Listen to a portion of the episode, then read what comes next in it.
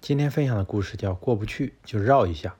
春秋时期，在楚庄王的治理下，楚国人民安居乐业，但是楚国的运输工具仍比较落后，出行用的马车底座较低，不仅容易碰伤马腿，而且车速很慢，一旦发生战争，不利于运输物资。楚庄王注意到这点，于是召集大臣商议将全国的马车底座改高。楚国孙叔敖认为这种做法不妥。对楚庄王说：“老百姓已习惯乘坐这种低矮的马车了。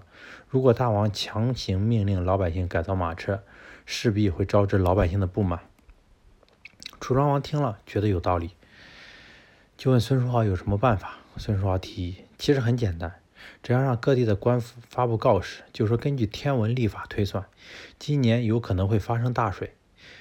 为了避免洪水漫进屋房，各家各户的门槛都要加高一些，这样就可以了。”很快，告示在全国发布，老百姓为防范洪水，都加高了自家的门槛。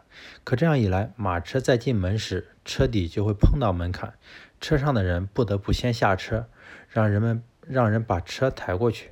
一开始大家还能忍，时间一长，都觉得这种低矮的马车太不方便了，于是纷纷把马车底座改高。